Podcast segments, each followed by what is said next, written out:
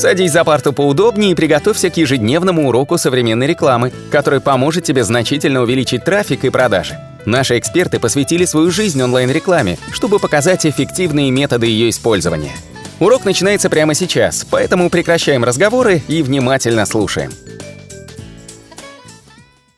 Всем привет, это наш 15-й аудиоподкаст, и мы сегодня будем обсуждать контекстную рекламу. Вы знаете, я когда захожу в контекстную рекламу, я просто смотрю сотни настроек, мне даже кажется, что их там просто тысячи или сотни тысяч настроек, и, и она настолько стала сложная, потому что 10 лет назад, когда я открывал просто Google AdWords, что я делал, я практически все настраивал самостоятельно. Сегодня это, наверное, необходимо поручать специалисту, я даже боюсь, что не, не наверное, а обязательно поручать специалисту, потому что просто сольете огромное количество денег, если вы не знаете все эти нюансы. Меня зовут Литовский Анатолий, и со мной сегодня Николай и Алена. И они, самое интересное, они именно как раз специализируются на контекстной рекламе. И у меня, конечно же, первый вопрос будет к Николаю. Николай, вот скажите, вот, вот когда заходишь в эти настройки контекстной рекламы, такое ощущение, что там просто вот, не знаю, там можно ну, не то что ногу сломать, там можно просто все переломать каким образом вы разбираетесь непосредственно в контекстной рекламе и делаете вот эти настройки, чтобы они правильно работали. Всем привет, да, меня зовут Николай, вы, наверное, уже слушаете наши подкасты и знакомы со мной. Да, я специалист в контекстной рекламе, часто я настраиваю, консультирую клиентов. И вот Анатолий затронул, что контекст стал сложным. Я так скажу, что я не согласен.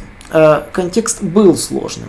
Он был сложным буквально год назад. Сейчас э, все контекстные менеджеры идут по принципу упрощения делаются очень простые интерфейсы, умные компании, машинное обучение, подстановка синонимов. То есть фактически сейчас настроить компанию иногда может сам собственник, и для этого не требуется больших усилий. Если у меня небольшой сайт на одну услугу, на парочку услуг, товаров, он может легко настроить компанию. Единственное, ну да, надо будет делать на отдельную услугу отдельную компанию, чтобы за ней было легче следить, не пытаться конгломерат делать воедино.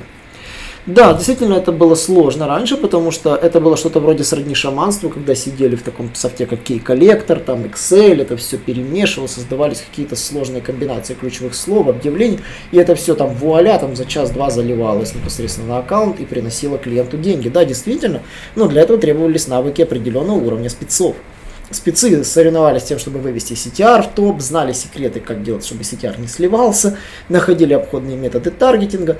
И да, действительно, они знают определенный спектр действий, от чего, чем надо начать и, чего, и на чем все, собственно, заканчивается.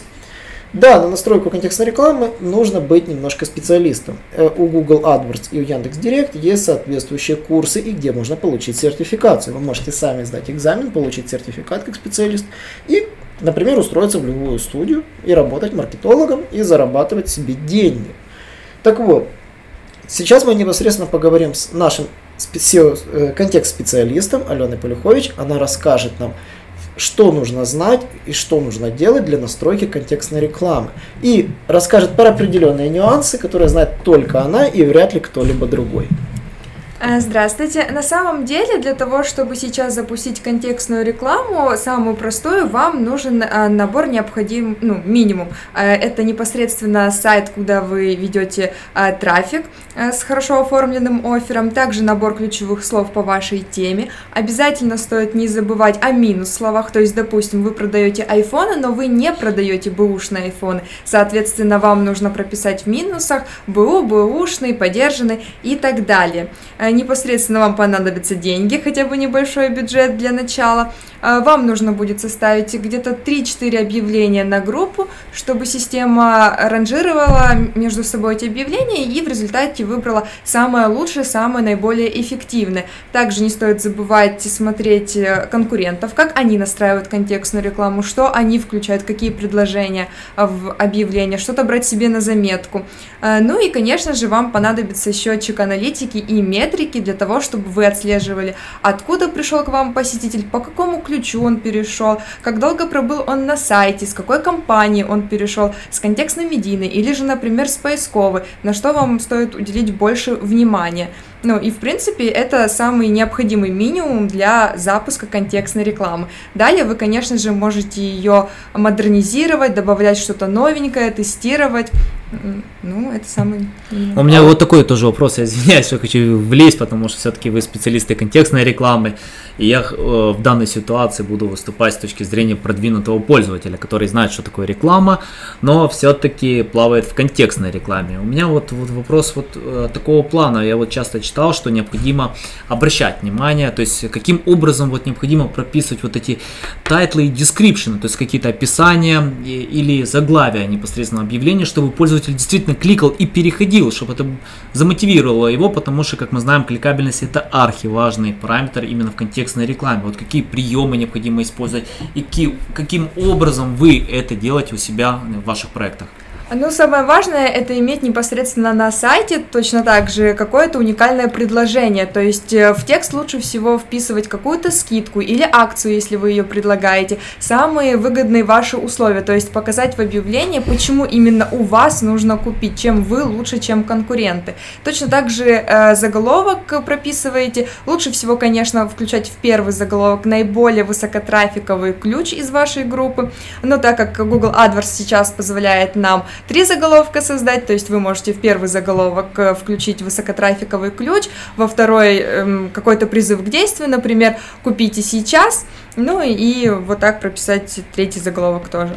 О, у меня вот, кстати, вот такой дополнительный сразу вопрос, потому что я вот сейчас читаю одну книжку американского автора, я потом скажу название, я сейчас на данном этапе не помню, но вы знаете, этот автор акцентировал внимание непосредственно именно на рекламе, в том, что э, пользователи, если увидели один раз вашу рекламу, они не купят. Им надо увидеть несколько раз рекламу, ну, как минимум, там, 7 раз, как мы знаем, там, по правилу 7 прикосновений. И он говорил, что если вы будете 7 раз показывать одну и ту же рекламу, то она станет неинтересны, потому что это, знаете, будет мелькать одно и то же, и он, как правило, не будет покупать, наоборот, это будет надоедливо. Поэтому э, он рекомендует все-таки немного а, изменять, видоизменять рекламу, э, если она показывается второй и третий раз. И он при этом не говорит, не надо кардинально менять, потому что если кардинально менять, это тоже не будет работать. И вот у меня вопрос к вам, как найти этот баланс и каким образом показывать второй, третий и четвертый раз одному пользователю э, одну и ту же рекламу, но видоизмененную, но при этом с таким балансом, чтобы мы не кардинально ее поменяли, а немного видоизменили. Ну, для этого вам стоит прописывать не одно объявление на группу, а хотя бы 3-4, где они будут между собой отличаться, но соответствовать вашей теме. Соответственно, пользователь будет видеть э, немного разную рекламу каждый раз, и плюс ко всему в целом для системы, для вас, э, когда система будет показывать, чередовать эти объявления, вы сможете понять, какое же именно объявление работает лучше, а какое объявление стоит все-таки как-то изменить, поменять. Ну, я еще более того скажу, у Google AdWords, как специально для ленивых маркетологов, существует называемое адаптивное объявление в поиске, Соответствующий обзор Алены есть на YouTube канале. Оно сделано просто для ленивых. Вы просто прописываете там, не помню сколько заголовков, до 12 заголовков и до 5 описаний. Вы прописываете абсолютно не повторяющиеся заголовки и описания. Система сама будет их чередовать и потом выберет наиболее релевантные и скажет, какие работают лучше, какие хуже. Единственное, что от вас потребуется, это, конечно же, денежки, которые вы будете платить за клики, которые будут кликать пользователи.